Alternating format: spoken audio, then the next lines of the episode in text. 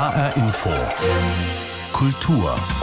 Schon immer haben Menschen von einer besseren, einer friedlichen und technisch fortschrittlichen Gesellschaft geträumt. Ende des 19. und Anfang des 20. Jahrhunderts drückte sich dieser Fortschrittsglaube in Utopien aus. Science Fiction würde man heute dazu sagen. Autoren, Erfinder und Technikenthusiasten entwarfen Bilder von fliegenden Autos, von Städten, die im All existierten oder von Telefonen, die Bilder übertragen konnten. Man hat irgendwie an die Technik und deren Lösungskompetenz geglaubt und das lag eben an neuen Zukunftsverheißungen. Die Punkttechnik, die erfunden wurde, Röntgenstrahlen, Atomenergie, Luftverkehr, all das war plötzlich da und hat die Menschen hoffen lassen, dass die Zukunft besser würde. Sagt Katja Weber. Sie hat für das Museum für Kommunikation in Frankfurt die Ausstellung Back to Future Technikvisionen zwischen Fiktion und Realität kuratiert. Sie wird uns im Gespräch erzählen, welche Hoffnungen mit dem technischen Fortschritt verbunden waren und dass Technikfortschritt auch kritisch betrachtet wurde. Außerdem in dieser Sendung ein Porträt von Jules Verne, einem der bekanntesten Science-Fiction-Autoren des 19. Jahrhunderts, und die Bilanz des europäischen Kulturhauptstadtjahres im irischen Galway. HR Infokultur, mein Name ist Pablo Diaz. Fliegende Autos, die durch Städte gleiten, Maschinen, die rechnen können, mobile Telefone mit Bildübertragung und Roboter, die menschenähnlich agieren. All diese Erfindungen waren einst Zukunftsvisionen und wurden manchmal sogar als Spinnereien abgetan. Aber viele von diesen Spinnereien, die seit dem ausgehenden 19. Jahrhundert erdacht wurden, sind inzwischen Realität. Was hat die Menschen dazu angetrieben, sich mit solch technischen Visionen zu beschäftigen?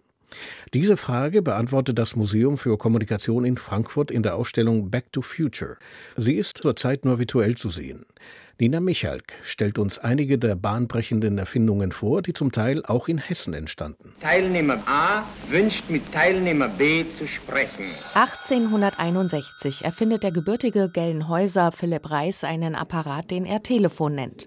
In Friedrichsdorf, wo er als Lehrer arbeitet, stellt er seine Erfindung vor, doch stößt auf Skepsis, erzählt Autorin Andrea Gunkler, die ein Buch über hessische Erfindungen geschrieben hat. Philipp Reis sprach in dieses Telefon und in dem Saal, wo die Zuhörer saßen, kam eben das gesprochene Wort an und die Zuschauer waren größtenteils der Meinung, das sei alles abgesprochen. Also hat sich jemand nach draußen begeben, dem Reis die Apparatur aus der Hand genommen und hat selber irgendeinen Nonsenssatz in das Telefon gesprochen und es kam oben an. Das Pferd frisst keinen Gurkensalat.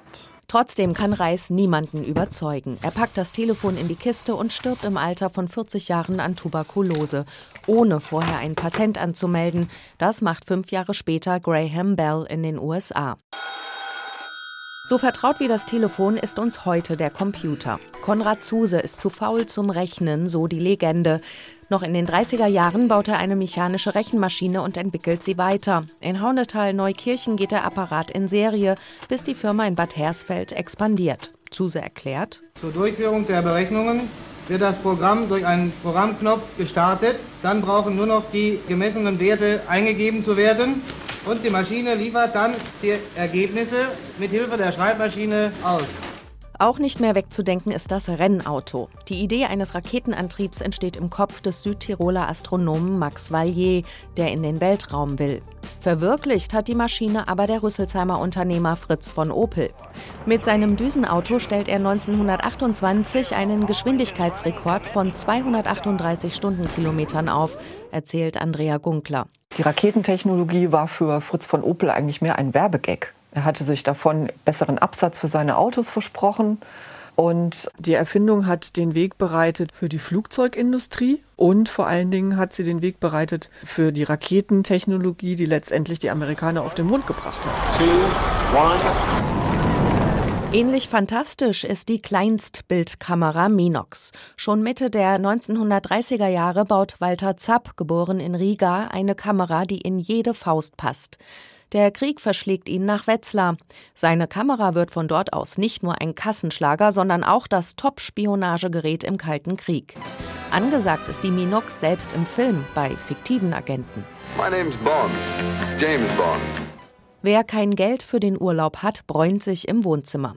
Was in den 80er Jahren richtig in Mode kam, hat Richard Küch von der Hanauer Firma Herreus erfunden, die UV-Lampe aus Quarzglas, die so beworben wurde. Vor Krankheit und vor Müdigkeit schützt Höhensonne jederzeit. Gesundheit, Frische, Glück und Wonne gibt euch die Hanau Höhensonne. Strahlend, aber gefährlich ist auch diese Erfindung eines Hessen, die Kernspaltung. Der Frankfurter Chemiker Otto Hahn hat damit die Grundlage für die Atombombe gelegt. Wir wussten, dass wir eine sehr interessante Reaktion gefunden hatten, die eigentlich von der Physik verboten war. Hahn habe die Atombombe sein Leben lang verteufelt, erzählt Autorin Gunkler. Die Erfinder treten an, um anderen Menschen etwas Gutes zu tun, was Nützliches zu bauen. Aber es gibt immer Menschen, die es ins Umgekehrte verdrehen und daraus dann etwas Schädliches machen. Bahnbrechende Erfindungen aus der Vergangenheit, die zum Teil Realität wurden. Nina Michalk stellte einige von ihnen vor. Zu sehen ist ein Teil dieser Erfindungen im Museum für Kommunikation in Frankfurt in der Ausstellung Back to Future Technikvisionen zwischen Fiktion und Realität. Kuratiert hat sie Katja Weber. Ich habe vor der Sendung mit ihr sprechen können. Frau Weber, haben die Menschen in früheren Jahrzehnten über die Zukunft sehr viel nachgedacht?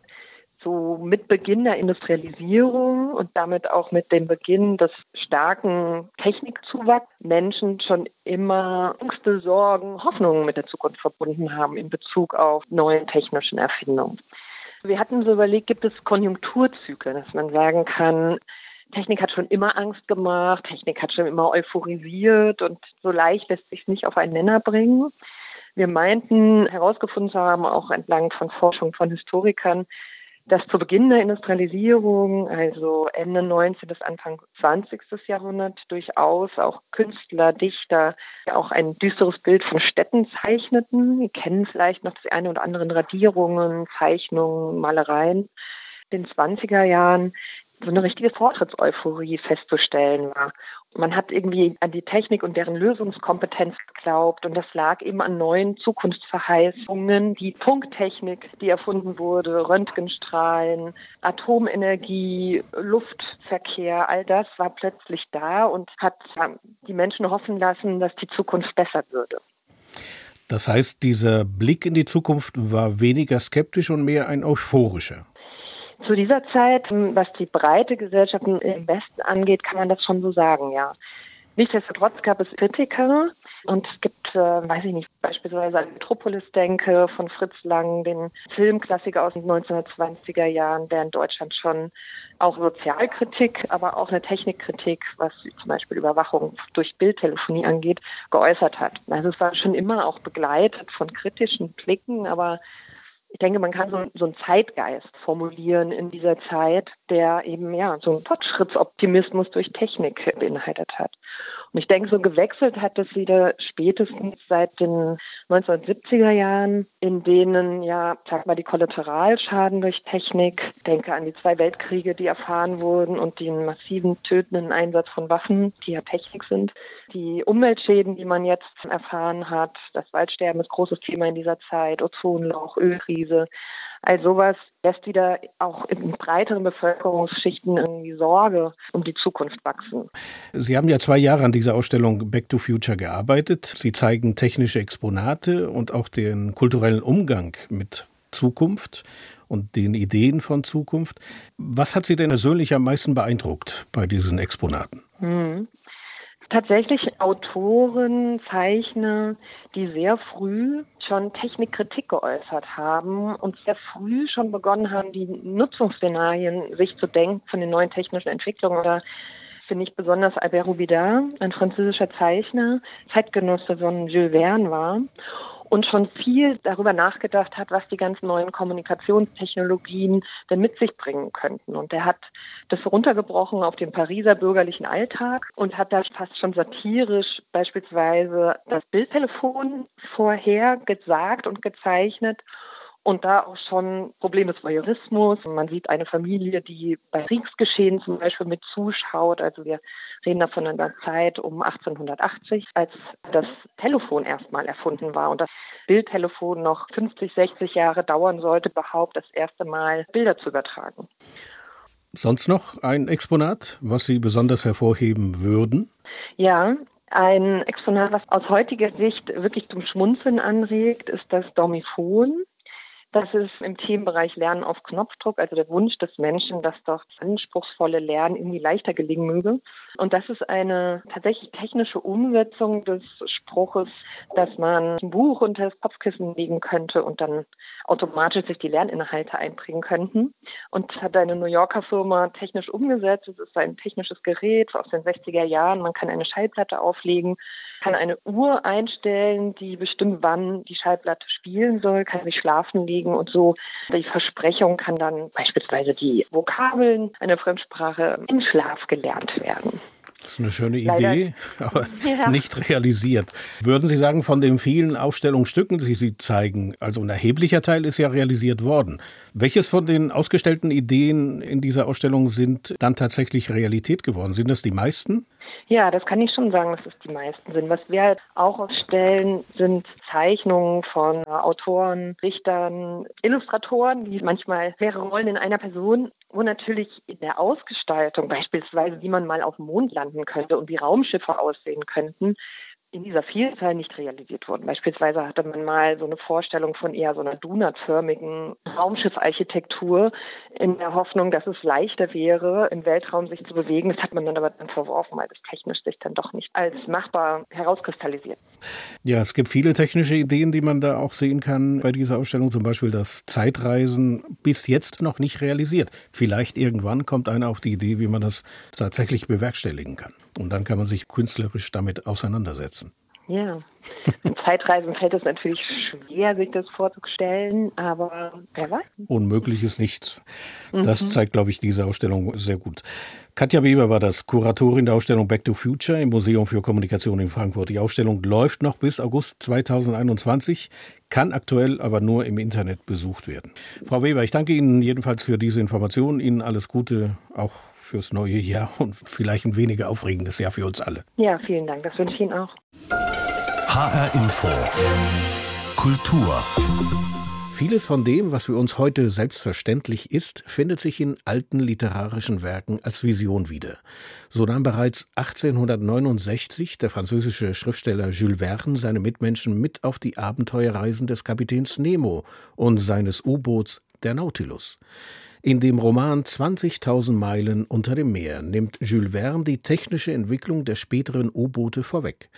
Grundlage für seine Science-Fiction-Romane war aber nicht seine Fantasie, sondern seine Neugier, erzählt Andreas Teska in seinem Porträt von Jules Verne. Noch sieht es bei Jean-Jules Verne aus wie in einem Roman seines berühmten Vorfahren, denn der Urenkel hortet bislang einen beträchtlichen Teil der Hinterlassenschaft des Schriftstellers, und auch sonst lastet das Erbe des gefeierten Autors auf ihm. Selber zur Feder greifen könne er nicht, sagt Jean-Jules Verne, nicht mit so einem Urgroßvater.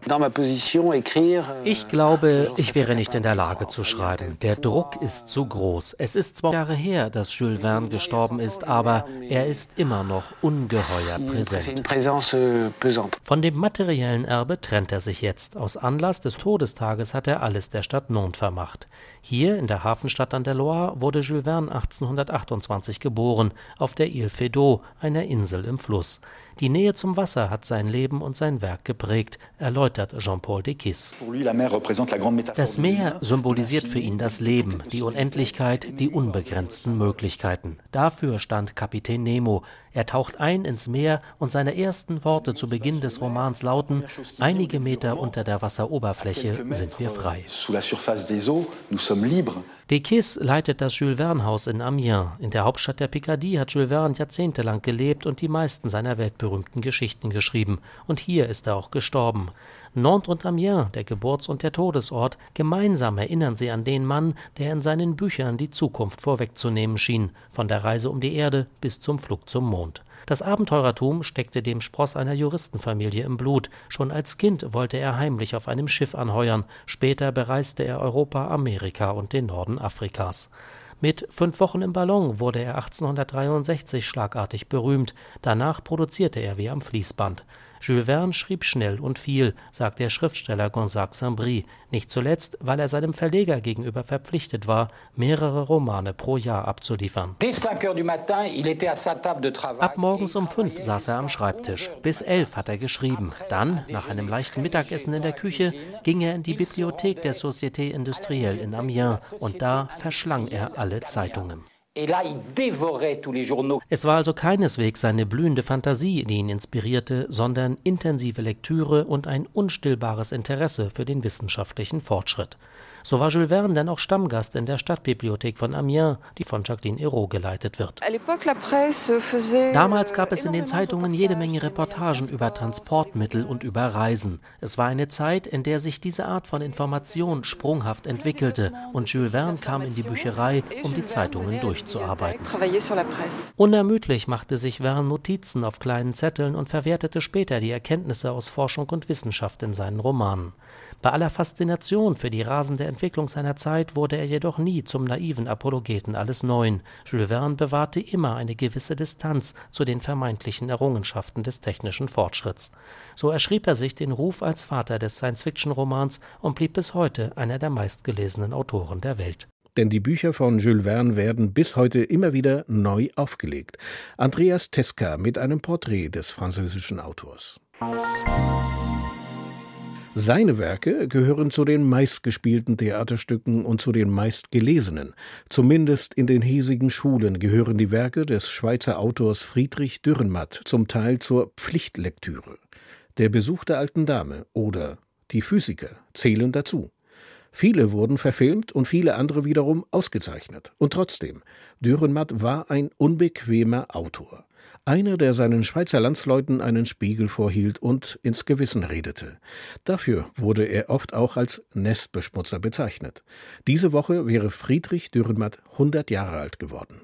Dietrich Karl Meurer erinnert an ihn. Ich will eigentlich nicht mit meinen Stücken provozieren. Ich, äh, ich möchte mehr Aufmerksamkeit Aufmerksamkeit erwecken. Er wolle mit seinen Stücken nicht provozieren, sondern Aufmerksamkeit wecken, sagte einst Friedrich Dürrenmatt, der mit seinen Theaterstücken, Romanen und Essays der Gesellschaft den Spiegel vorhielt und genau das tat. Er provozierte durch Überzeichnung und Verfremdung der Realität. Seine Werke wie Die Physiker, Der Besuch der alten Dame oder Die Ehe des Herrn Mississippi drehen sich um Schuld und Gerechtigkeit, um Macht und Verantwortung, um Gut und Böse. Ich habe ein harmloses Leben und ich habe eigentlich gar keine großen Ereignisse, aber ich machte immer wieder aus Winzigkeiten eigentlich etwas. Der Pfarrerssohn aus der Nähe von Bern studierte zunächst Philosophie, Literatur und Naturwissenschaften. Bald schon widmete sich Friedrich Dürrenmatt komplett dem Malen und Schreiben. Für seine Theaterstücke wurde er weltweit gefeiert. Mit seiner Gesellschaftskritik sorgte er aber auch gerade in seiner Schweizer Heimat für Irritationen. Ein Skandal war 1990 seine Rede zu Ehren des einst eingesperrten tschechischen Schriftstellers und Dissidenten Václav Havel, in der Dürrenmatt die notorische Schweizer Selbstzufriedenheit angriff, indem er die Schweiz als Gefängnis bezeichnete. Ein Gefängnis, wohinein sich die Schweizer geflüchtet haben weil alles außerhalb des Gefängnisses übereinander herfiel und weil sie nur im Gefängnis sicher sind, nicht überfallen zu werden, fühlen sich die Schweizer frei, freier als alle anderen Menschen, frei als Gefangene im Gefängnis ihrer Neutralität. Die politische Elite der Eidgenossenschaft regte sich auf über den Nestbeschmutzer, erzählt Ulrich Weber, der im Schweizerischen Literaturarchiv der Nationalbibliothek in Bern den Nachlass Dürrenmatz betreut. Die Regierungsmitglieder, die da im Publikum saßen, hat das extrem irritiert. Sie haben ihn dann nicht mehr gegrüßt und irgendwelche Geschichten erzählt, er sei senil und, und so. Doch mittlerweile habe man mit dem Provokateur Frieden geschlossen, sagt Ulrich Weber, der gerade erst bei Diogenes eine Biografie über Friedrich Dürrenmatt veröffentlicht hat. Es gibt verschiedene Bundesräte von rechts bis links oder Ex-Bundesräte, die eigentlich sich als Dürrenmatt-Liebhaber bekannt haben öffentlich. Das zeigt doch, dass er äh, nach wie vor eben populär ist. Wie sehr, das wird auch deutlich daran, dass Dürrenmatts Werke noch heute auf vielen Bühnen zu den meistgespielten Stücken gehören. Ich denke, es ist insofern ein Erfolgsgarant und das betrifft jetzt nicht nur die Schweiz, sondern auch Deutschland, denke ich, als er natürlich nach wie vor Schullektüre ist und wenn man ein Stück wie der Besuch der alten Dame oder die Physiker spielt, dann kann man einfach mit einer relativ guten Auslastung im Vornherein rechnen. Das funktioniert nach wie vor. In Dürrenmatts ehemaligem Wohnhaus im Westschweizer Neuchâtel erinnert ein gerade frisch renoviertes Museum an den Schriftsteller und Maler, der, so vermutet Ulrich Weber, zur aktuellen Pandemie ganz sicher etwas zu sagen gehabt hätte. Das hätte ihn natürlich auch in gewissem Sinn darin bestätigt, dass wir immer mit dem Unberechenbaren eigentlich äh, rechnen müssen. Der Schweizer Autor Friedrich Dürrenmatt wäre diese Woche 100 Jahre alt geworden. Er verstarb bereits 1990. Europäische Kulturhauptstadt, das ist ein Titel, der jährlich von der Europäischen Union vergeben wird. In der Theorie soll er dazu beitragen, die Vielfalt in Europa herauszustellen und ein besseres Verständnis der Bürger füreinander zu ermöglichen. Das gelingt meistens auch, weil die Kulturhauptstädte ein großes Kulturprogramm entwickeln und viele Besucher empfangen. So hatten sich das auch die Verantwortlichen der Europäischen Kulturhauptstadt 2020 im irischen Galway gedacht. Und dann kam Corona.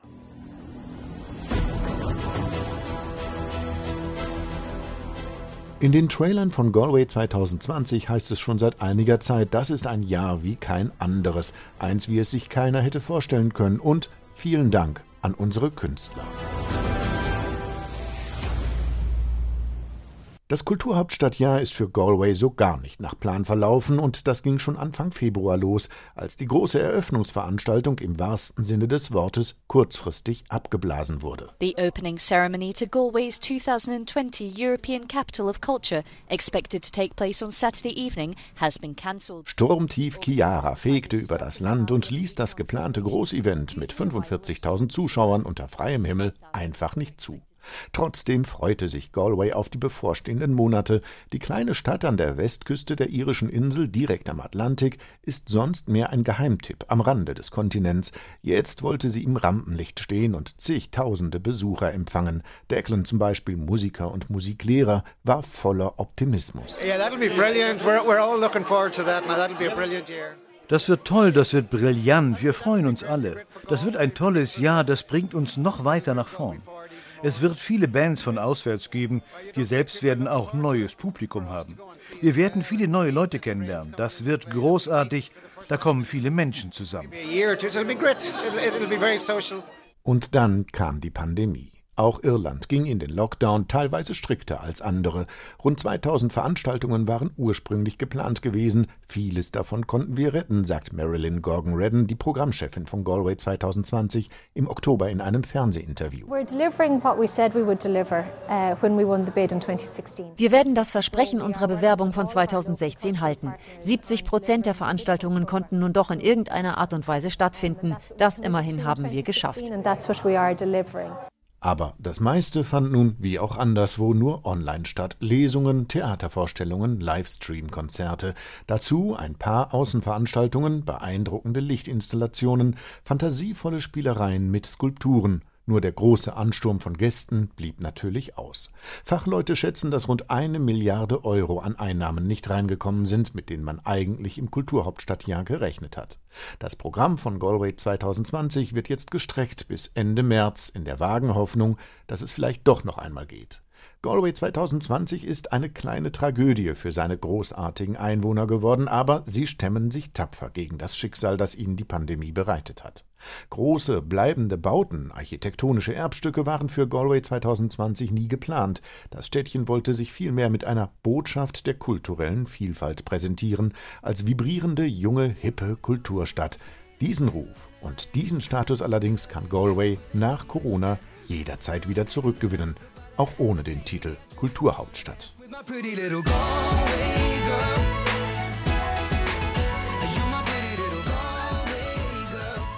Das Programm der Europäischen Kulturhauptstadt 2020 im irischen Galway wird bis April verlängert. Thomas Spickhofen berichtete. Und soweit HR Infokultur. Diese Sendung finden Sie online auf hrinforadio.de und in der ARD Audiothek. Mein Name ist Pablo Diaz.